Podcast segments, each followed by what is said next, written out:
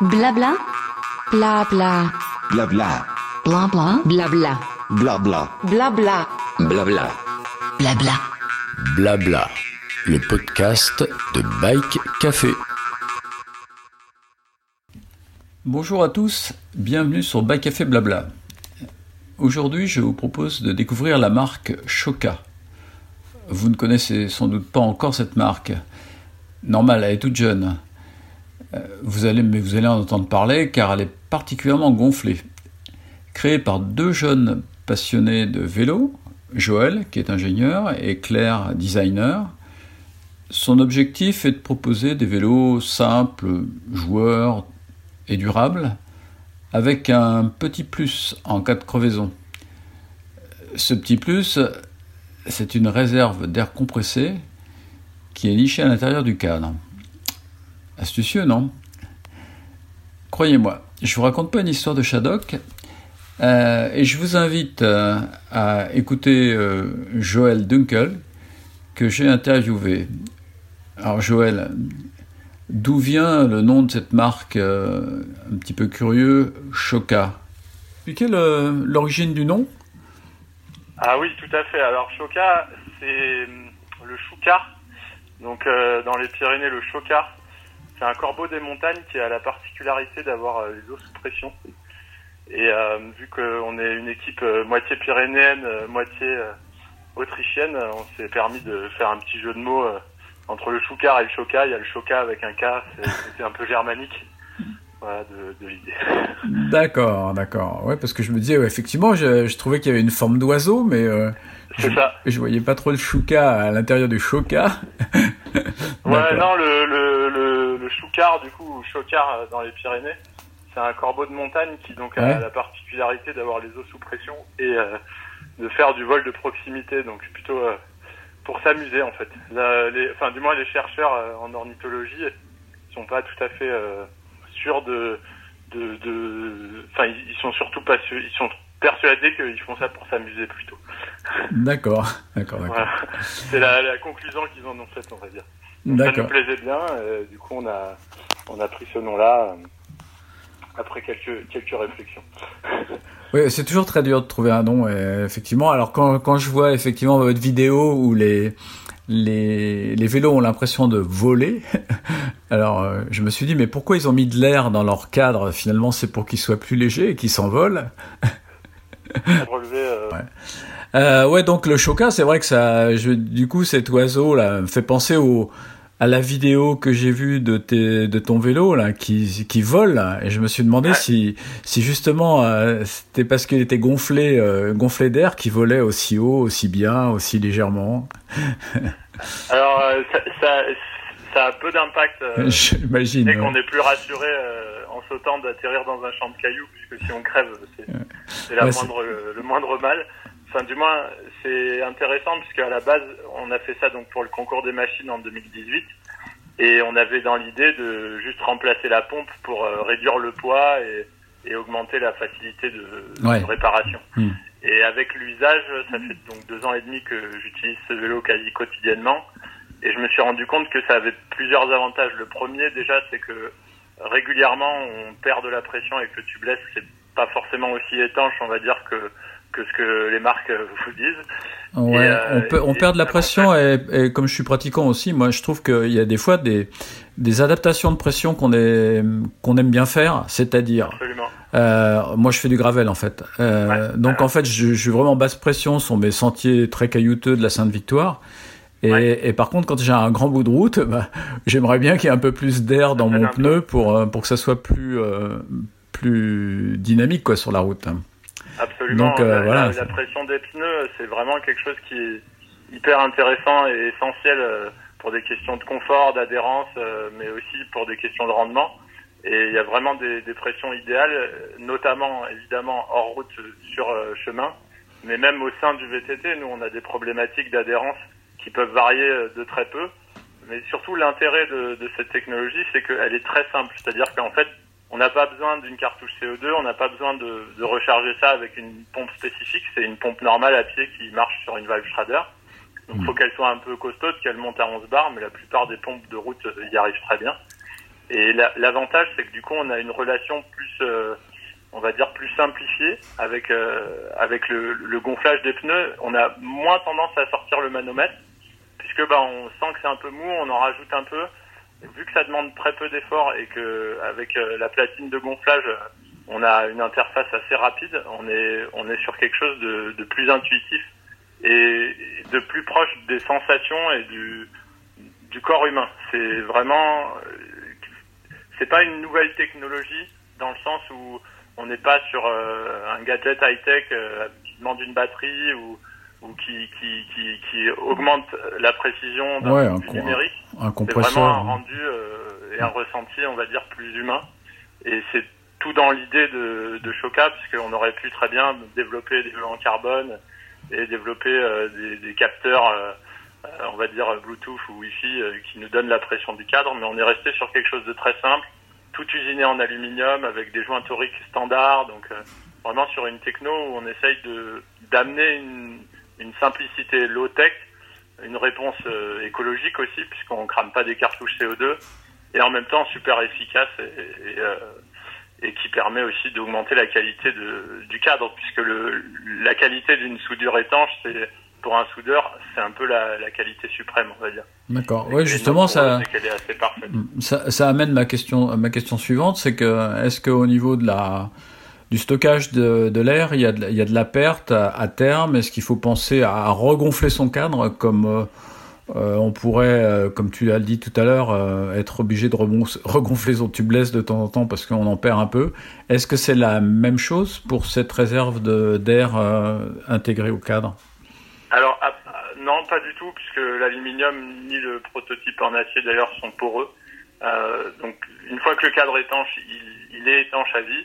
Donc, la perte euh, est pas mesurable, du moins pas avec nos manomètres euh, qu'on qu'on a communément. Donc, la perte est, s'il y en a une, elle est minime et sur un temps très très très très grand et quasiment pas notable, ou du moins nous on n'a pas pu la noter. On a, on a mesuré à plusieurs reprises euh, sur les deux ans on a on s'est forcé un peu à pas l'utiliser. Euh, non, on, on perd absolument pas d'air et ça c'est un énorme avantage euh, puisque du coup même si on oublie de regonfler euh, ses pneus avant une sortie et qu'on sent qu'on est un peu mou, eh ben on rajoute un peu d'air et ça évite souvent les crevaisons. Nous notamment en VTT, on arrive souvent dans des situations où on a un peu la flemme de sortir la pompe du sac ou de la déclipser puisqu'elle est pleine de boue. ou- Enfin, il y a, il y, a, il y a plein de facteurs qui font qu'on a la flemme en fait.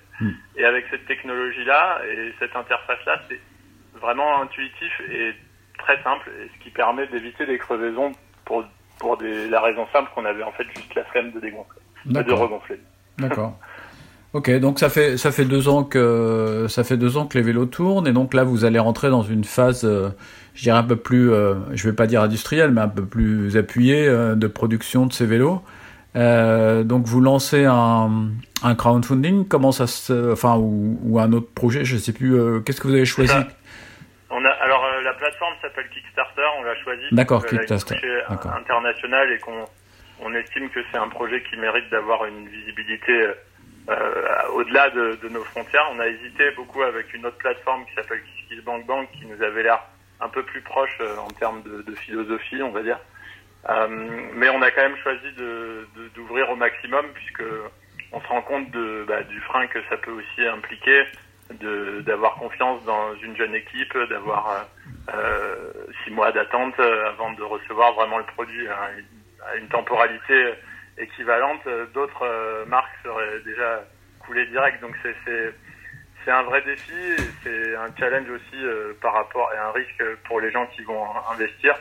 Mais nous, ça fait vraiment deux ans et demi qu'on travaille dessus et qu'on a, moi personnellement, des, des contacts de par le fait que je suis designer en freelance. Donc je dessine des, des vélos et des accessoires, des pièces de vélo pour d'autres marques de vélos. Et donc j'ai un très bon réseau et une très bonne visibilité sur la manière dont on peut accompagner une petite marque à produire. D'accord. Là-dessus, toute la supply chain, comme on dit, euh, est identifiée. Et, et aujourd'hui, on attend concrètement plus que les retours du marché et donc euh, les précommandes pour être finan- financièrement indépendant. D'accord. Euh, qui va fabriquer alors? Alors, a priori, là, on a identifié euh, plusieurs fabricants euh, pour euh, les, cadres. On a trouvé le meilleur fabricant à Taïwan qui a plus de 50 ans d'expérience dans la soudure et le hasard fait que ils avaient déjà eu un autre client qui avait planché sur le même sujet et qu'ils avaient déjà les compétences en interne qui sont un peu spécifiques, notamment sur le contrôle qualité au niveau des soudures étanches. D'accord. Donc pour les pour les deux versions, alu et acier, ce sera le même euh, fabricant? Alors pour l'instant, on est sur une version uniquement en aluminium puisque le problème de l'acier, c'est que les tubes sont plus petits en volume interne, ce qui réduit évidemment euh, le, le, le volume final qu'on pourra utiliser pour augmenter les pneus. Et l'actuelle euh, astuce qu'on avait trouvée avec Johan de chez Menhir, c'était de, de lier par le head tube le top tube et le down tube. Ah Et ouais, d'accord, Du coup, ouais. avoir un volume équivalent à peu près à 0,9 litres. Ça, c'est sur un taille L actuellement en acier. Et si on passe maintenant sur un taille S en alu, uniquement dans le down tube, on a déjà 1,2 litres. Donc on augmente à la fois euh, le, le volume d'air disponible et en même temps on réduit le nombre de soudures étanches qui augmenterait le prix et le processus de contrôle qualité. D'accord. Et puis vous augmentez la rigidité du cadre, du coup, euh, par la taille On du augmente la rigidité, on réduit le poids, enfin, D'accord. c'est vraiment très intéressant. Et en plus de ça, le prototype actuel étant brasé et non pas soudé, c'est pas la fusion de l'acier euh, qui est la meilleure qualité de soudure étanche. Et Ouais. sur l'aluminium, on a vraiment une, des gros cordons qui, eux, sont beaucoup plus qualitatifs euh, pour un contenant sous pression. D'accord. Bah, j'ai regardé un peu. Alors moi, je suis un petit peu plus inté- j'ai plus un œil euh, exercé sur le gravel, donc j'ai regardé Ouais. le, la, la géométrie du, du Gravael. Ouais. Je sais pas si on si je prononce bien. Gravael, bah, c'est comme Raphaël. Gravael, voilà, plus Gravael. Gravael. Euh, ah, vous, avez des idées sur les noms, c'est sympa. Euh, j'ai euh, bah, j'ai regardé un peu la géométrie, les angles. Ouais. Euh, j'ai trouvé que justement vous avez une angulation un peu un peu différente de ce qu'on trouve en ce moment sur le marché. Absolument. Donc euh, est-ce que tu peux m'expliquer euh, ces options qui ont été prises, c'est-à-dire à 68 degrés pour euh, pour euh, pour l'angle avant et 73 pour l'arrière Alors le, le, le pari qu'on a fait, c'est un peu un pari qu'on a fait avec avec certains de de nos, on va dire conseillers et pilotes, puisque moi-même je pratique pas assez régulièrement le gravel. J'ai tourné pas mal euh, sur le concours des machines. Je faisais partie de Milk avant et donc on était à la commission technique euh, sur les premières années. Et j'ai eu beaucoup de, retours très intéressants. Et j'ai l'impression que, ou du moins Choca, on a envie de se positionner comme une marque de VTT qui fait aussi un gravel, donc quelque chose qui va être plutôt orienté euh, monster gravel. J'aime pas trop le mot puisque c'est c'est pas monstrueux, c'est plutôt ludique. Et l'idée c'est d'ouvrir du coup l'angle pour avoir une géométrie plus stable, notamment à la descente. On a fait des essais avec, euh, j'ai des jeux de direction, euh, on peut modifier les angles de, de direction. On a essayé aussi quelques prototypes qui ressemblent un peu à cette géométrie-là. Et ça nous permet d'avoir aussi plus de stabilité à haute vitesse, d'avoir un vélo plus calme et surtout d'avoir une potence un peu plus courte et, et donc une maniabilité accrue dans, dans la pente et dans, dans des chemins plus techniques, on va dire. Ouais, et puis la, la potence plus courte, ça fait aussi un transfert de masse euh, intéressant parce qu'on Exactement. va plus vers l'avant, quoi. Donc, euh, donc En fait, tout le sujet, mais je pense que c'est un bike café entier euh, qu'il faudrait adresser à ce sujet-là, se situe sur euh, le, le trail, le déport de fourche. Enfin, il y a beaucoup de, ah bah oui, raisons qui font que, en ce moment, et je suis- avec les, les pneus à gros volume, on, on arrive euh, plus d'une, on, on- on peut gagner énormément de confort et de stabilité, notamment même chargé avec des, des paniers à l'avant ou même Ouais. un, un- un frame bag un peu chargé ou, même euh, sur le guidon. Quoi.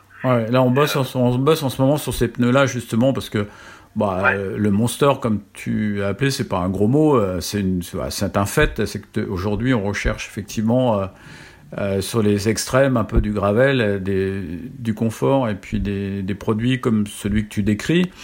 Euh, là on travaille pas mal sur les pneus, euh, des pneus de 50 notamment. Ouais. Euh, bah, on, comme ça n'existait pas, on se servait dans le XC, mais euh, là, il y a quand même euh, le Teravail qui sort, il y a, il y a le pneu de, aussi de René Hers, là. Mhm. Et puis euh, voilà, il y a quelques pneus qui arrivent et qui nous paraissent intéressants parce qu'ils restent quand même légers, mais ils ont du gros ballon. Et on va pouvoir le monter sur. euh, bah, Dan va faire un essai sur le salamandre. Lui, il a un salamandre, Ouais. tu sais, qu'a fait Yann. Euh, Ouais. Donc, euh, on va faire quelques essais. Il y a un Schwab aussi, qui est aussi un Schwab de 60, là, qu'on a roulé, qui, est- Ah qui présente aussi des intérêts. Pas bon. Ouais, bah, c'est, que- hyper intéressant parce que moi, ça fait malgré mon, mon jeune âge, entre guillemets, euh, je vais faire 30 ans demain. Oh là là. On a, on a quand même, on s'est quand même. euh, Moi j'ai fait 72, hein, je peux te dire, euh, t'as t'as encore de la marge. Nickel. Bah, du coup, alors, du coup, en comparaison, vraiment, j'ai très très peu d'expérience, mais ça fait une bonne vingtaine d'années que, que, je tourne autour du milieu du VTT, puisque c'est quelque chose que j'ai pratiqué d'abord en Autriche en club et ensuite euh, plutôt, on va dire, euh, amateur euh, et, concepteur en France. C'est intéressant puisque j'ai l'impression que d'un point de vue technique, le gravel suit des, des évolutions similaires au milieu du VTT. Et, et, et c'est ça qui m'intéresse dans le gravel, c'est-à-dire que j'ai fait beaucoup de routes et de pistes et de pignons fixes, etc. En ville notamment, j'ai fait un peu de cyclo aussi. C'était très intéressant, mais rapidement, je suis revenu sur un 29 euh, en rigide où j'ai passé pas mal de temps en fait à, à explorer vraiment la fusion entre le vélo de route et le VTT avant qu'il y ait cette histoire de gravel. D'accord. Et, et, et pour moi, c'est un, un très beau vélo dans, dans son positionnement, puisque il, il est vraiment un espèce de lien euh, entre deux, deux univers qui avaient tendance à ne pas se parler, euh, ou du moins, et pourtant qui avaient la même passion pour euh, la liberté, l'indépendance sur deux roues. voilà. Ah ouais, je, je partage complètement ta vision. ouais.